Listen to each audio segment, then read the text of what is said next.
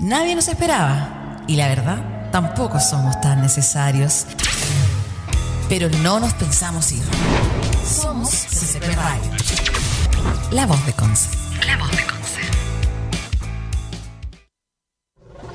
Aquí no necesitas clave virtual, root PCR, ni indicarnos a dónde vas, pero sí tus mejores letras, acordes y videos. ¿Por qué? Porque desde ahora Pablo Ortiz te entrega tu salvoconducto sonoro, música para el 2030. El único pase que dura solo 30 minutos. Aprovechalos junto a los mejores exponentes de la nueva música local por CCP Radio 2021, La Voz de Conce.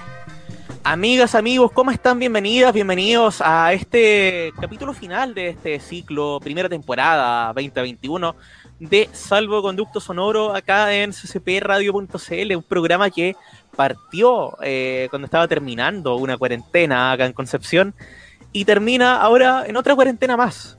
Por eso se llama así. Este permiso que dura 25, 30 minutos, pero que tienes que aprovecharlo porque sirve para que escuches a los mejores exponentes de la música local, regional, nacional. Hemos tenido de todo acá. Antipatriarca, la Rocks, Mia Loops. Y hoy, el invitado de hoy, inmediatamente lo presento. Eh, me llamó la atención en trabajo de reunión de pauta. Esta especie de artística VHS, vintage, televisión noventera, tandas comerciales de YouTube, que manejan su propuesta, pero lo, maneja bastante bien, lo conjuga bastante bien con su propuesta exclusivamente musical.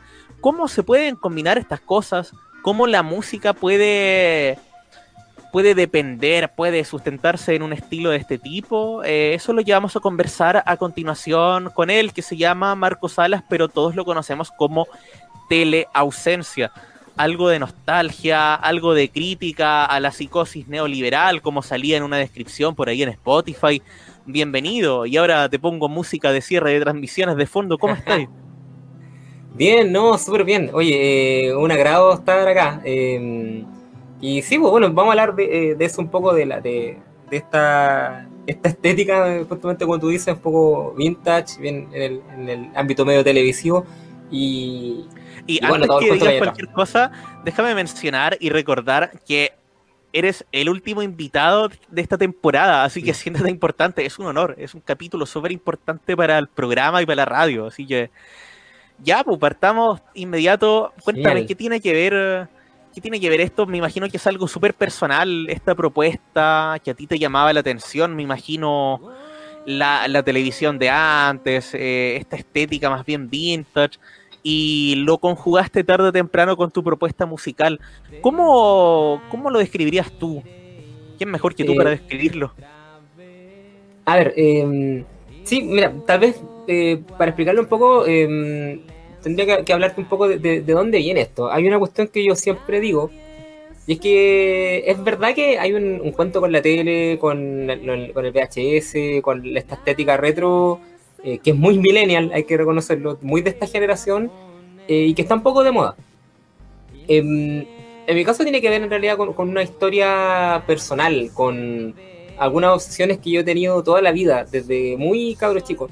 Y justamente que eh, queda muy bien explicado ahí en lo que es el, el, el primer, eh, el primer disco, el, el, cierre de transmisiones, que eran en el fondo estas, eh, eh, estas, ¿cómo podríamos decirlo? Como unas cortinas que aparecían cuando terminaba la programación en los años 90 en algunos canales y que son bien recordadas, sobre todo las de TVN. El, ese video, cierre de transmisiones TVN en 1993, con paisajes de Chile de fondo, que es como el clásico, me imagino que por ahí va. Sí, exactamente. Y que de hecho es divertido porque cuando uno se mete y tú, por ejemplo, lees la caja de comentarios en YouTube, eh, un montón de gente dice que tiene como un trauma con ese tema, que tienen... Que les da miedo. Eh, que les da miedo, eso se le gusta. Eh, a mí me inquietaba de chico. Yo no soy particularmente de los que les daba miedo, pero sí me generaba una cuestión muy inquietante. Ahora de chico, así te digo, 5 o 6 años, muy enano, eh, sí había estas cosas de la tele comerciales o cuestiones, músicas que me inquietaban o derechamente me daban miedo. Y eh, eso me, me da cuenta que es un fenómeno que a mucha gente le pasa. Y claro, a mí me daba miedo esto de chico y ya después, los 20 años para arriba, me empezó a, a fascinar como una obsesión ver esto, estos cierres, estos videos de la época.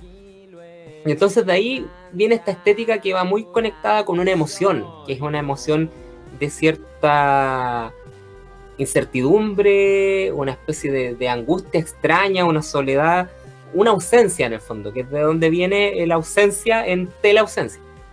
Que contextualizando un poco tiene que ver porque en esa época, años, fines de los años 80, principios de los 90, no había cable, no había internet, entonces que cerrara un canal era como el vacío absoluto. Y me imagino que esa era como la sensación que sentían eh, los niños y preadolescentes de la época. Sí, hay una cuestión de hecho eh, que últimamente le ha dado muchas vueltas a propósito del, de esta situación de, cuarentena y de encierro, que es el tedio. Hay un tedio que se va experimentando y que en cierta forma era parte de nuestra experiencia cuando chicos. un aburrimiento, un vacío y, justamente no tener tanta información, tan, tanto que hacer. El Nintendo, la tele, sería. Entonces, ese vacío que quedaba ahí es una cuestión que hoy no la conocemos, que estamos llenos de estímulos por todas partes. Pero en ese momento te quedabas en el vacío y ahí había algo, una, una emoción. Y esa es un poco la emoción que yo quiero tratar de conjurar con la música.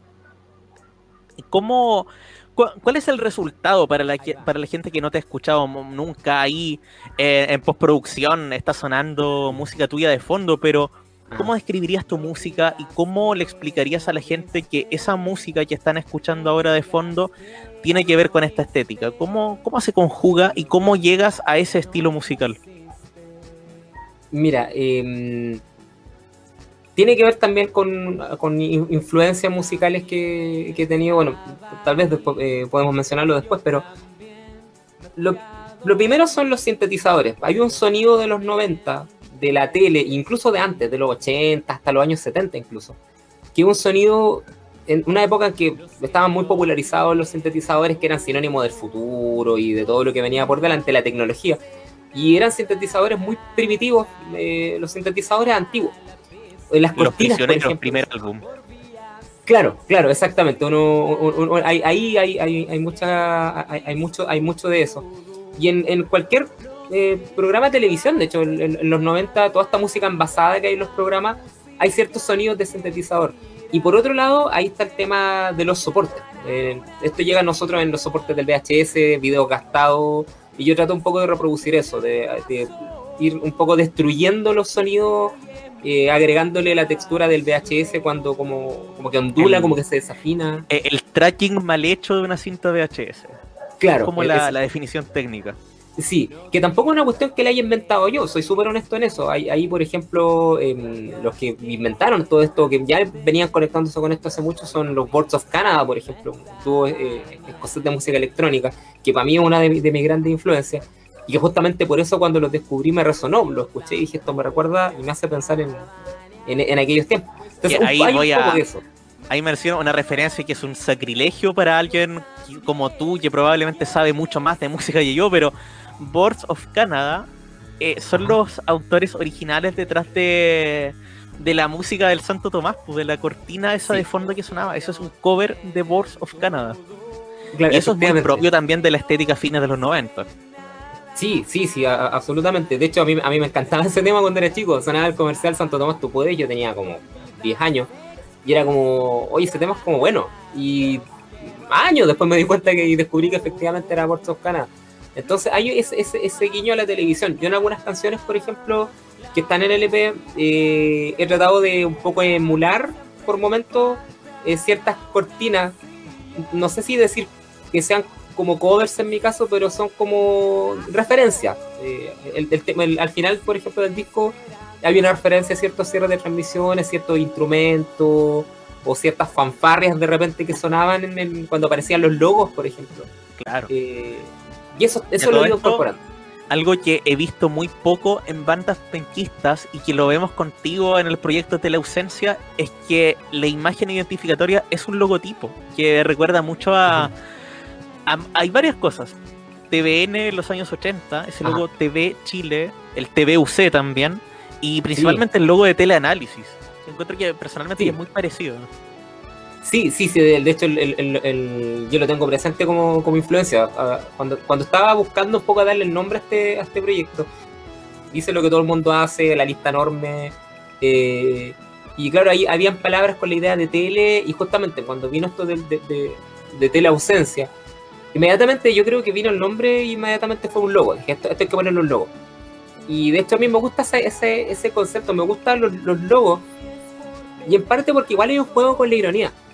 El logo es una cuestión muy propia de la eh, del modelo neoliberal, del, del modelo de consumo, de bombardear a la gente. Cuando éramos chicos nos tiraban estos logos en la cara con un sonido estridente de sintetizador y anunciando en el futuro, el futuro en el fondo para las grandes multinacionales que se quedaron con la torta. Entonces hay un poco de ironía en usar estos logos que recuerdan al espíritu corporativo, que en el fondo es el espíritu del, del hombre, del poder, qué sé yo. Y a mí me el gusta poder del futuro. La nueva cara del futuro, como decía un eslogan por ahí. Claro, que, que anuncian un mundo súper promisorio y en el fondo hay, hay, hay explotación, hay abuso, etcétera. Entonces, me gusta ese juego, me gusta crear logos y, de hecho tengo varios también que representan otras cosas y lo uso, por ejemplo, no, cuando se podía hacer tocata. Eh, distintos tipos de logotipos, de empresas ficticias que explotan la tierra, o logos relacionados con la censura, por ejemplo. Entonces me gusta logos, logos, perdón, de creación propia o también inspirados en, algo a lo que quisieras hacer referencia. En este caso de las empresas, por ejemplo. Mira, hay uno que después yo creo que lo, podemos agregar, eh, que yo lo utilizo mucho y que es una empresa ficticia que yo denominé eh, Exploiters International. Eh, en el fondo una, empresa explotadora. Claro, y ese logo lo diseñé hace mucho tiempo. Em, y en el fondo el logo representa el globo terráqueo como con una mano que lo está sujetando. Y, el, y la idea un poco del eslogan de esta empresa es tranquilo, tenemos el mundo bajo control. Em, me interesa mucho el tema de las multinacionales, de la, de, la explotación, de, de, cómo funciona este modelo que, que, en el fondo lo domina todo. No nos gobiernan los gobiernos, nos gobiernan las empresas. Y ese logo yo lo utilizo mucho, por ejemplo, en, en, mis tocatas eh, y en algunos proyectos futuros va a volver a aparecer más insistentemente todavía. Proyectos, me imagino, online y presenciales cuando se pueda. Sí, sí, a, mí me, interesa mucho trabajar la puesta en escena. En parte porque soy uno solo, entonces tengo que tratar de darle a la gente algo que ver cuando estoy en escena. Y una cuestión que venía haciendo el año pasado eh, era justamente que en las, tocatas estás con una tele. Yo tengo una tele de 14 pulgadas de las antiguas y a esa tele le, lanzo imágenes desde el computador y ahí van apareciendo las visuales. Estamos hablando de esta tele que vemos en pantalla ahora. Es esa tele, exactamente. Es esa tele eh, que, me la, eh, que me la regaló mi suegra, la, mamá de mi polola, que, y, que la adoro, que es la mejor, y me, y me regaló ese televisor y es, es, parte de la banda, por así decirlo, y siempre está conmigo y él, justamente aparece ahí en la portada del, primer disco y, y, es la que está también en las tocatas, hay algunas fotos ahí, yo la, la, y a la gente le llama la atención, de hecho me acuerdo una vez toqué en el Jarana, eh, eh, que es súper chico, y había algunos amigos, incluso algunos primos también, me mandaba un primo que, que me fue a ver, y era como, güey, esto es como estar en la casa tomando once, estamos todos aquí como sentados comiendo, escuchando la música y la tele al frente. Em, y, te das cuenta que todas esas referencias que hace la gente cuando trata de entender tu propuesta llevan inevitablemente a la vida de los años 80 y 90. Sentarse a ver tele y tomar once, por ejemplo. Y, mira, y hay una cuestión ahí que, te cuento, ¿ah? que a, mí me, a mí me interesa, y esto creo que alguna vez creo que lo escribí en el Instagram también, a mí me interesa la nostalgia, pero un poco por las razones incorrectas. Yo soy una persona bien nostálgica. Eh, colecciono cassette, vinilo, em, y, me gusta tener aparatos antiguos, también andan aquí en mi casa grabadora, eh, máquinas de escribir, andan dando vueltas por ahí. Pero usualmente nosotros cuando pensamos en los 90 pensamos en la parte entretenida, y, es, verdad, lo pasábamos bien, jugábamos Super Mario, pero los 90 también encuentro yo que fue una época muy oscura, fue una época en la que se estaba cimentando una forma del poder en nuestro país sobre todo, eh, que era muy deprimente. Si uno piensa en el tipo de leyes que había en ese tiempo, los senadores designados, por ejemplo, el, tema del, eh, del, neoliberalismo instalándose. El, conformismo desde el miedo. Absolutamente. El, Militares dando vueltas por las calles, pronunciamientos, entre comillas, todos los días. Sí, Entonces, que justamente este esquema que se rompió en el estallido, eh, que se quebró en el estallido, era en ese tiempo se estaba construyendo. Entonces uno de, uno de niño lo pasaba bien, pero la generación de nuestros viejos, por ejemplo, ya era una generación de hombres y mujeres eh, que tenían que aguantar el, abuso laboral, la explotación, eh, y, un poco atemorizados también con el trauma de la dictadura. Entonces, por ahí yo voy juntando un poco eso del miedo, y, que en el, caso del disco, del, del cierre de transmisiones, eh, a veces está dicho no tan directamente, pero está insinuado en ciertas canciones que dan a, que dan a entender un sentimiento de amenaza, de algo que viene, o de que va a pasar algo y no vas a alcanzar a reaccionar y va a ser muy tarde y te va a pasar la máquina. Em, tiene que ver con esa experiencia, una experiencia de mucho temor y de mucha represión, que por suerte se está rompiendo. Y me imagino que eh, esto tarde o temprano, más adelante, pensando en un largo plazo, va a tener su evolución natural a lo que pasó o lo que está pasando. Sí, sí. Eh, de hecho, Pregunto, dentro del proyecto musical. Sí, sí, claro, no, por supuesto. Eh, el, mira, cuando, cuando yo grabé el disco Cierre de Transmisiones, estaba en un momento un poco más reflexivo, por así decirlo. Y tenía estas canciones por allí y dije, algo tengo que hacer con estas canciones y algunas incluso no tenían letra, escribí letras rápidamente y, fue saliendo.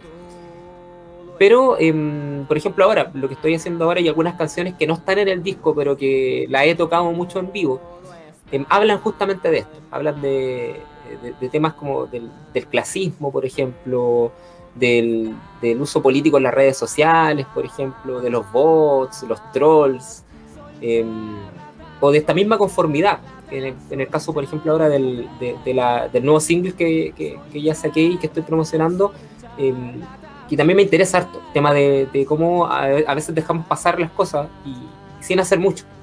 El, el Vías Exclusivas. Sí, exactamente. Eh, de hecho, Vías Exclusivas fue una canción que la escribí el, el 2015, más o menos. No es una canción nueva. Eh, y, la escribí porque hay una cuestión que a todos yo creo que, que, nos pasaba, a todas y a todos nos pasaba, y es que uno sentía en ese tiempo, ¿qué pasa en este país? ¿Qué pasa de todo? Y, no hay una reacción. o sea, hay abusos, colusión, corrupción, eh, etcétera, y como mucha pasividad. Y un poco de la exasperación que yo sentía, eh, escribí esta canción que habla de eso, que habla de no digas que no viste, no digas que no viste, porque en el fondo no estabas ni ahí. Si dejaste que pasó es porque que pasaras porque no te importó. Entonces, un poco en ese sentimiento de reacciona, te están, eh, te están perjudicando frente a tus narices y, no hacen nada. Y, creo que un poco con el estallido social fue como que, ok, creo que mucha gente se sentía así. Y hablamos de un proceso creativo del año 2015, año 2015, cuatro, cuatro años antes del estallido social, que es cuando ya se empezaba a desquebrajar este conformismo cómplice desde el miedo propio de los 90 y la primera mitad de los 2000. Y 2015 cuando noticiosamente se empiezan a destapar con más fuerza los escándalos de corrupción, caso Penta, SQM, Cabal, etcétera. Sí, eh, claro, justamente ahora, que lo mencionas, claro, es, una época en que, ya empieza a crecer este sentimiento de malestar eh, bien intensamente.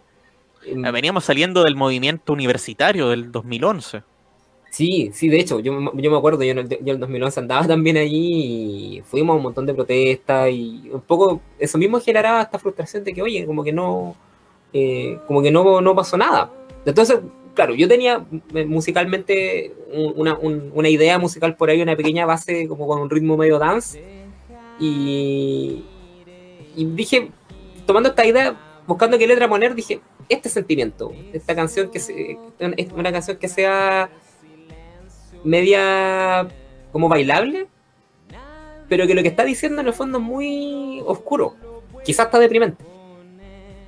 Este, esto de lo que tú ya 2015, ¿cómo, ya es una pregunta muy típica de programa de música como este, pero cómo evoluciona la propuesta desde lo primero que, que se te ocurrió, que se te vino a la cabeza por esos años hasta ahora? ¿Cómo se va gestando? ¿Qué quedó fuera? ¿Quién le sumaste al proyecto? Mira, es, bien, entretenido en el caso de Vías Exclusivas porque esa canción ha, pasado muchas experiencias. Al comienzo, por ejemplo, yo lo que suelo hacer es improvisar. Me siento en el teclado, toco lo que salga y lo que va quedando lo grabo. Y entonces tenía lo que sería la, estrofa de la canción. Ni siquiera tenía un estribillo, tenía una estrofa. Y lo grabé en el celular y dije, ok, esto en algún momento habrá que hacer algo con él. Y después fui tratando de agregarle partes. Y yo te, diría que me demoraba meses entre agregar una parte y otra. Después me acordaba de la canción y era, ah, pongámosle otra cosa más. Y incluso después agregando la letra todavía era como que está la letra, pero le falta el coro. Entonces se va construyendo de a poco, muy de a poco. Era una idea que estaba, iba quedando guardada. Y ya en un momento, cuando ya la tuve completa, grabé una base, hice una primera versión. Y esa versión la empecé a tocar en distintos lugares, el año 2018. Incluso le tengo cariño especial, porque el, el 2019 anduve un tiempo en España. Eh, me fui para allá eh, becado por estudios Estuve tres meses haciendo una pasantía. Y allá me, me fui a meter en los micrófonos abiertos. Y entonces en distintos bares de España tocaba y era esta la canción. Era vía exclusiva. A veces con piano solamente, si había un piano en el lugar, una versión como más lenta. O si estaban las condiciones, iba con el computador, un controlador MIDI, que es un teclado pequeñito. Y ahí con mi base electrónica tocaba y, presentaba la canción. Mira, y ahí mencionaste el controlador MIDI volvemos una vez más a las referencias, porque dato, dato quizás ñoño, no sé, eh, me carga esa palabra de en cuanto a referencias, es que la mayoría de las cortinas musicales que se usaban en televisión y en radio a fines de los 90 y en la primera mitad de los 2000 eran sonidos MIDI. No, eran instrumentos reales en muchos casos. Sí, y que, pasa algo, algo maravilloso porque el, el, sonido de ese tiempo de sintetizador es muy precario Em, de muy mala calidad, de repente ahora ha tenido como un resurgimiento y está como todo el mundo, eh, estamos un poco tratando de recrear esos sonidos. Yo he visto gente que hace electrónica con teclados Casio, estos chiquititos portátiles, y lo encuentro genial, me encanta. De hecho, yo tengo uno, pero no me funciona. y, y pasa. Y ahí llegamos un poco a lo que yo mismo confirmo, eso que acabas de decir, lo, he visto cuando se podía ir, no sé, a un casa de salud, por ejemplo, que siempre sale al baile en estas conversaciones sobre música. Y ahí aprovecho de preguntarte, ¿tú cómo ha sido tu experiencia con estos locales que, si somos sinceros, dentro de Conce, la música, la nueva música emergente, depende casi exclusivamente a veces de si se pueden o no se pueden presentar en un local. Entonces, ¿cómo ha sido tu experiencia en ese sentido con este ambiente nocturno de Concepción? Mira, qué, buena pregunta y a, propósito, deme, qué nostálgica la pregunta, porque parece que a veces ha sido hace tanto tiempo. Em, cuando íbamos a casa de eso hace como 20 años. Claro, sí, cuando, éramos, éramos libres. Eh, Mira, fue bien curioso. Yo eh, llevo haciendo música mucho tiempo, eh, pero dando a conocer mi música desde el 2018, diría yo. Pero ya en el 2011 yo estaba componiendo y grabando. Pero no tocaba, no, nunca había entrado al, círculo de, de. Y el 2018 empecé principalmente en lo que era eh, bueno, yo creo que, que todo el mundo en se ubica, que eran las tocatas agudos gritos, las tocatas que, organizaba la que organizaba la Gabriela. Y yo me puse en, contacto con ella porque me di cuenta que existían estas tocatas y le dije que quería tocar. Y, me dio el espacio y creo que el trabajo que, estaba haciendo ella ahí era súper importante porque estaba dando un espacio para un montón de proyectos emergentes como el mío, pero que, que, a lo mejor nadie nos conocía o nos daba el espacio y ella estaba gestionando esos espacios. Y eso a mí me, abrió la posibilidad de tocar en varios locales, de tocar en Penco, tocar en algunos locales acá en Concepción y, eventualmente tocar también eh, con la invitación de ella en, Casa de Salud. Eh, era una experiencia entretenida, de hecho tengo muchas ganas de, eventualmente volver a estar allí. Em, y es interesante también porque uno va viendo las distintas reacciones de la gente. Eh, a mucha gente le resonaba, por ejemplo, este asunto del cierre de transmisiones. Em, y, o les llamaba la atención o, hacían alguna pregunta después. Y en general, eh, eso fue un poco el, modo. En gran parte gracias a, ese espacio en agudos gritos que, me permitió estar en, varios locales de, de, Conce tocando. Y que a mí parece, si me permites la reflexión, eh, Casa de Salud yo lo siento como un lugar tan experimental que le sirve a los, a los artistas locales como una especie de, focus group de sus propuestas, de sus nuevas canciones, discos, sirve como para probar un poco qué funciona y qué no. Y en ese sentido, me imagino que la experiencia tuya personalmente fue satisfactoria. Sí, por lo que veo, por lo que uno observa. Sí, sí, no, sí, fue, eh, eh, fue, bien- fue bien entretenido. Y aparte que, bueno, yo también venía un poco, y espero renomar, en tratar de hacer una puesta en escena más, un poco más teatral, tener más visuales. Yo estaba pensando en conseguir ya, dos, tener dos televisores, por ejemplo. Incluso yo eh, lo que hago, y voy a seguir haciendo cuando volvamos, es eh, tener un, imprimir un, diario ficticio que se llama eh, El Mitómano, con, la- con el logo, con las letras de un diario muy similar que no voy a mencionar, pero empieza con él y termina con Mercurio. Y, entonces la referencia, el, diario El Mitómano. Y entonces este diario tenía, por ejemplo, eh, algunos comentarios de las canciones o las letras de las canciones, dibujos que, que he hecho yo mismo, eh, eh, ilustración, la, la gráfica, y cada uno con la fecha del lugar. Entonces, eh, un poco cada edición del mitómano te quedaba un poco de, de, de- de souvenir o de recuerdo de la tocata. Y eso era entretenido porque conectaba con la gente. La gente le llamaba la atención y iba entendiendo un poco de qué trataba todo.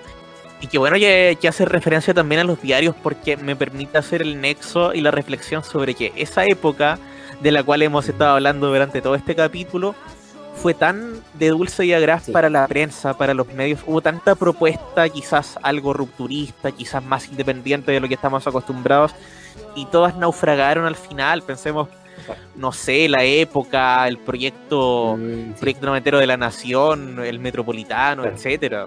Un montón de cosas que naufragaron en esa época. La hegemonía en el fondo, que se fueron consolidando. ¿cierto? el status Al final, quo siempre se impuso. Sí. Y el, el- el poder que tendió a concentrarse en, en cierto eh, grupito. Esclavos del avisaje. Sí, sí, sin duda. Ahora, eh, quizás eh, hablamos, hablamos de cosas buenas, hablamos de tu experiencia en casa Sí. de salud, hablamos de, de- del éxito que has tenido hasta ahora, pero hay algo que yo le pregunto a cada persona que pasa por este programa. ¿Te has visto enfrentado alguna vez a algo que también es súper típico de Conce, lamentablemente, que es como este purismo musical de gente quizás más boomer, más generación X, que no entiende a veces las propuestas nuevas y se quedan en ese mote de Conce cuna del rock? He visto mucho eso. A veces igual, como, ay, pero ¿qué tipo de música es esto? No entiendo tu propuesta. Eh, no, y, lo he visto en los mismos locales a veces, que dejan fuera algunos artistas por esto. Mira, eh, mira, sí no. Eh, eh, lo puedo hablar más desde mi experiencia como Marco Salas, más que como teleausencia, porque, por ejemplo, eh, tocando como teleausencia, siento que la recepción ha sido buena. A pesar de que no- yo, no sé si está bien que yo lo diga, pero el proyecto no es muy convencional. Pero he tenido una buena re- reacción. De hecho, eh, una vez un- en, una, en, un, en un lugar eh, donde toqué, eh, se me acercó un señor eh, ya algo mayor y, y me dijo que le había gustado mucho y me dio a entender que le recordaba un poco lo que, que a Jorge González. De hecho, varias veces me han dicho que, que canto De parecido. hecho, a- de hecho, en tu descripción de Instagram Sí. aparece eso. Sí, que uno trata de conectar con la gente que le pueda gustar música parecida. Yo no soy fan de los prisioneros.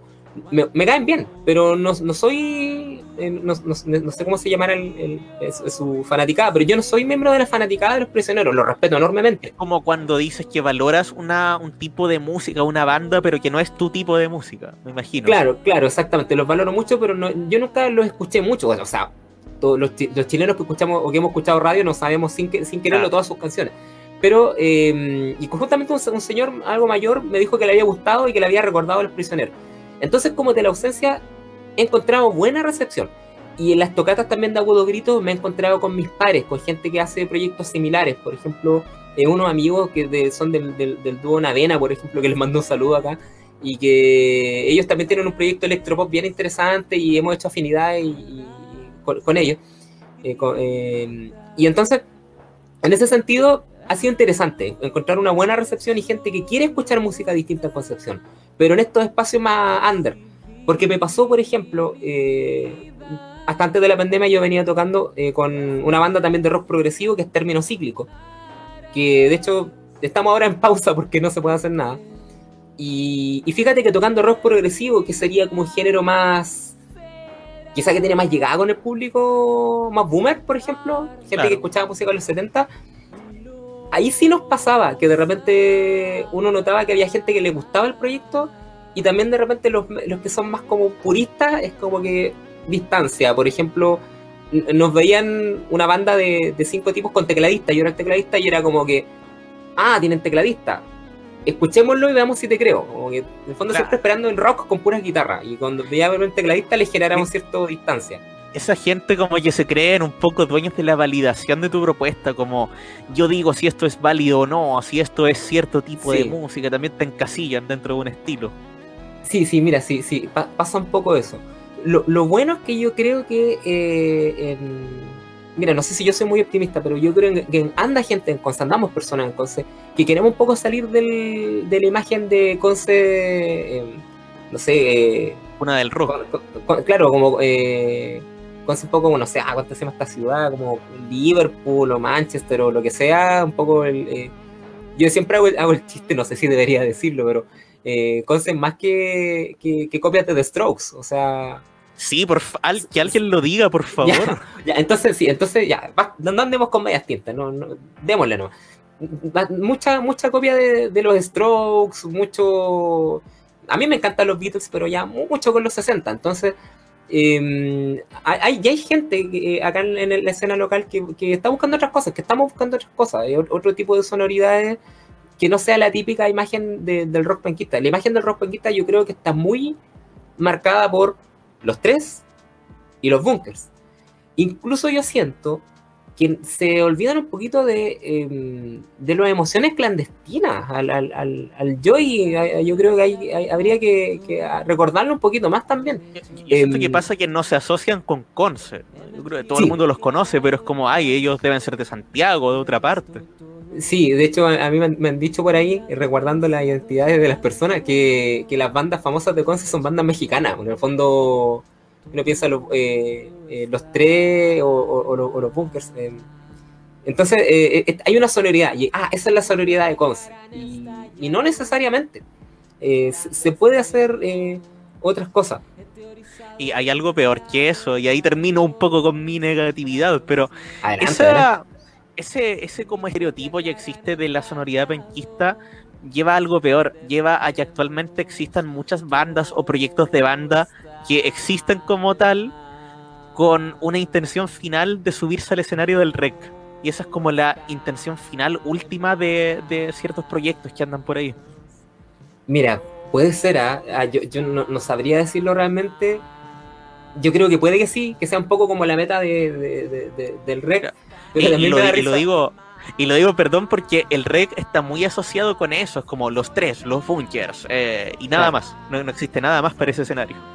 Sí, eh, sí, es que eh, es loco, o sea, si tú me preguntas a mí que soy un proyecto muy emergente, em, muy under, por así decirlo, por, por, por decir de una manera más estilosa que un proyecto todavía poco conocido, pero de alguna manera tal vez quizás en el fondo todos queremos estar en el rec. es una tremenda vitrina. Es una tremenda tribuna. claro, nos, encantaría estar ahí. Pero en el fondo uno tiene que tratar de ser honesto consigo mismo y de, hacer la música que uno quiere hacer. o sea, esto, ¿quién, lo dijo? Esto, esto lo dijo la Camila Moreno una vez y me gustó mucho. Que es que em, si tú quieres tocar pop, dale pero toca pop porque quieres hacer eso, no porque es lo mm. que hay que hacer. Entonces de repente la gente dice, oh, tal banda se volvió pop. Y digo, bueno, si es lo que ellos querían hacer, o lo que ellas querían hacer está bien, pero también uno tiene que estar muy atento como, eh, como, como, persona que está creando. Eh, ¿Esto es lo que yo quiero hacer o esto es lo que necesito hacer para lograr algo? Claro, y ahí está ese, lamentablemente, que ahora es menos, menos mal, pero que se asocia mucho el pop específicamente con ah, falta de cultura, menos contenido, esto y lo otro. Y sobre el rec específicamente, aclarar de que uno no está diciendo que sea menos válido ese festival o ese escenario. Uno reconoce la calidad técnica, uno reconoce la tribuna, eh, festival gratuito al que van cientos de miles de personas nosotros como medio, y personalmente hemos estado ahí, yo lo encuentro tremendo. Lo que uno critica es que existan proyectos cuya única intención sea subirse a un escenario y no ofrecer algo más o hacer lo que ellos realmente quieran. Sí, sí, sí, hay que, em, no sé, yo creo que es importante eh, estar pensando siempre en, la creatividad, en, qué puedo proponer yo eh, que no haya. Y claro que tiene sus riesgos. Em, mira, en, mi caso, por ejemplo, yo ahora... Eh, mi último single es justamente una canción que yo lo digo, es, más pop. Y yo una cuestión incluso que a veces la conversábamos con, con los chicos de, de, término cíclico. Porque em, yo siempre he defendido un poco el ser un poquito más pop. Entonces, imagínate, nosotros tocábamos pro. Y yo les decía, esto tal vez podría ser un poco más pop. Y hay ciertas fricciones, todo bien sí, o sea, fricciones creativas. Claro. Em, yo mi proyecto de repente digo, yo quería hacer algo que fuera un poco más eh, estrofa coro, estrofa coro y al hueso. Y ahí está la canción. Pero también, por ejemplo, no quiero soltar lo que es hacer cosas derechamente raras. Tengo unos temas que están en un conjunto, un, disco que voy haciendo en progreso que se llama el, eh, el cassette y ahí yo voy poniendo canciones instrumentales y en el fondo es lo que se me ocurrió, casi un fluir de conciencia. Y algunas cosas eh, funcionan muy bien, otras después las escuché dije, no sé si funcionan tan bien. Pero la he ido tirando con unos videos que están ahí, eh, que fui armando sobre todo en, la primera etapa de la pandemia. Y son cosas más experimentales, son canciones instrumentales, muy tripeadas. Algunas me gustan más que otras. Pero esas son muy como ideas que tenía y era, saquemos esto. Entonces creo que se puede ir buscando eso, decir, ¿sabes qué? Quiero hacer una canción más pop, quiero hacer algo que sea más eh, oreja, como se decía antiguamente, que, que, tenga un gancho fácil, que sea que, que, haga, que haga mover los pies, pero también quiero de repente hacer algo, eh, ir experimentando, no dejar de, de crear, porque para eso está, está uno.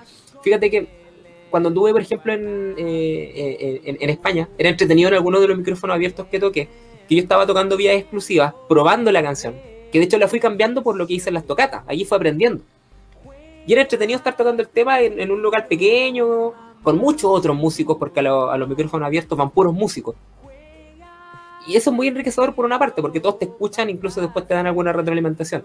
Pero ver, por ejemplo, que estaba tocando el tema y al final, no sé, en el fondo del, del bar yo veía que igual había gente que estaba bailando. Yo decía, hay gente bailando la canción que sé yo. Y entonces, eso igual es entretenido, hacer que la gente baile, que mueva los pies. Y a mí me gusta mucho la idea de que una canción sea entretenida, sea dinámica, y lo que estoy diciendo en la canción es eh, muy pesimista y muy crítico. Eh, y ahí, bueno, los prisioneros creo que son, el, antecedente, sin duda.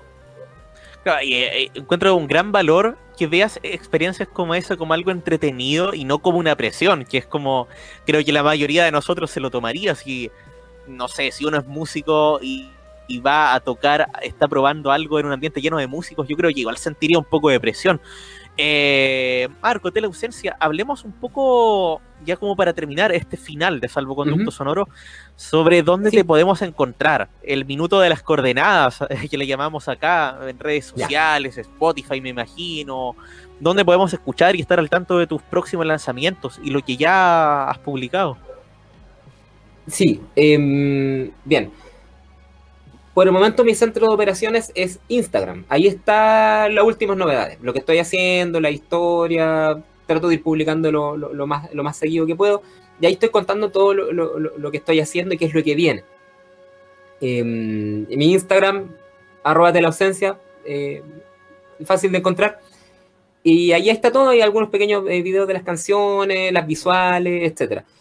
Y la música eh, está también en, YouTube, mi canal de YouTube. Eh, suscríbanse, les invito a suscribirse. Hay que perder oportunidad de decir eso. Suscríbanse, por favor.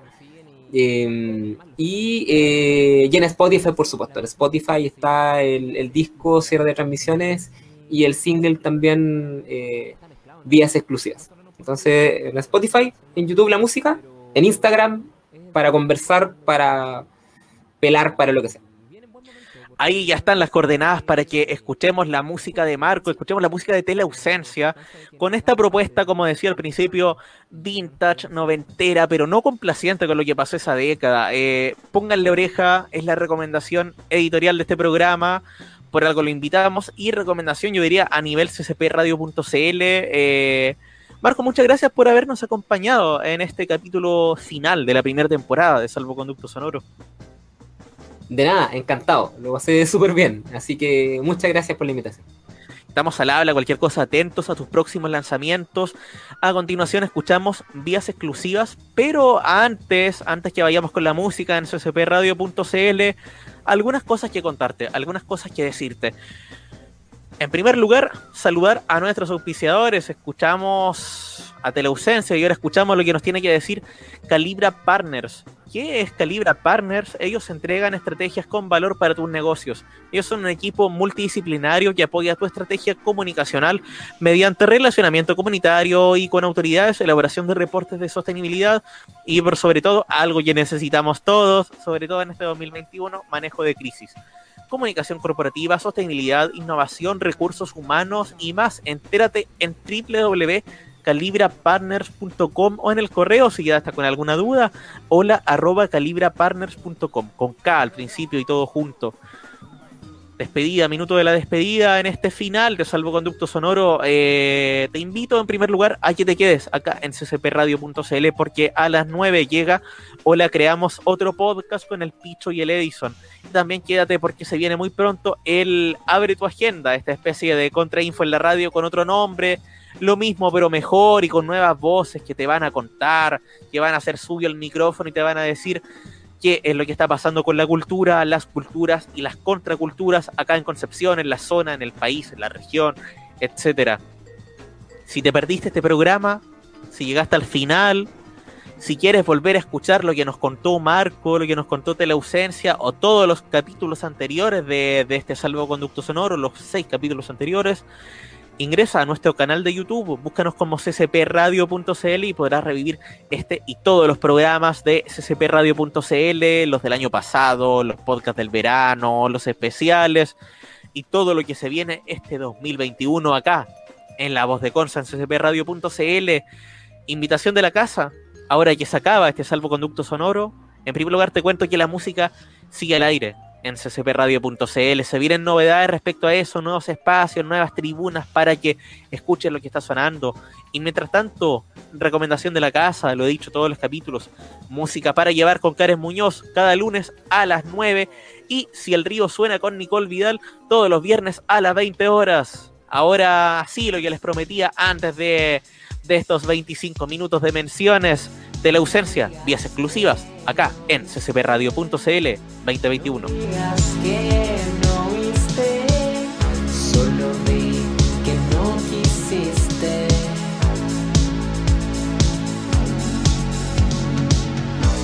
Pues yo también